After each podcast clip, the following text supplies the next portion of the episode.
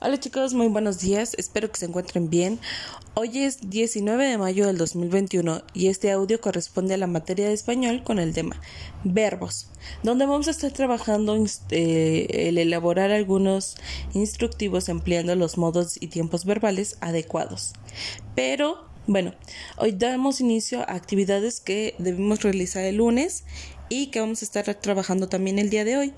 Los verbos en forma de en tiempo eh, pretérito se emplean para expresar acciones pasadas y se dan por terminadas.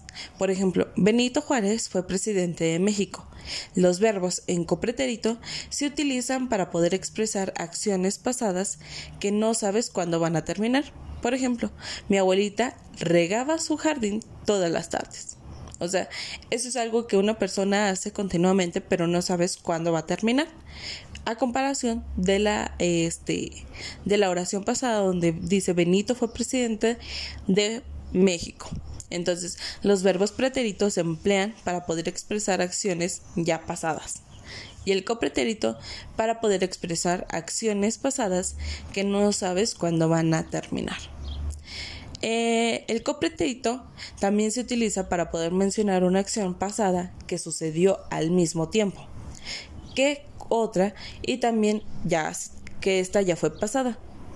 Ejemplo, Benito Juárez se encontraba en el exilio cuando murieron sus hijos, Pepito y Antonio.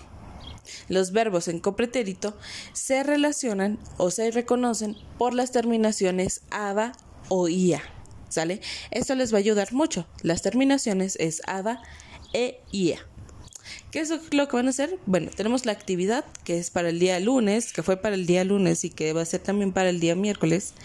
Es que van a completar su compendio teniendo otros 10 este abatelenguas, otro, sí, otros 10 abatelenguas en los cuales van a poner 5 em, cinco verbos en copretérito y 5 verbos en pretérito, mismos que van a estar trabajando de el, día de hoy y van a emplear el mismo juego que utilizamos la semana pasada.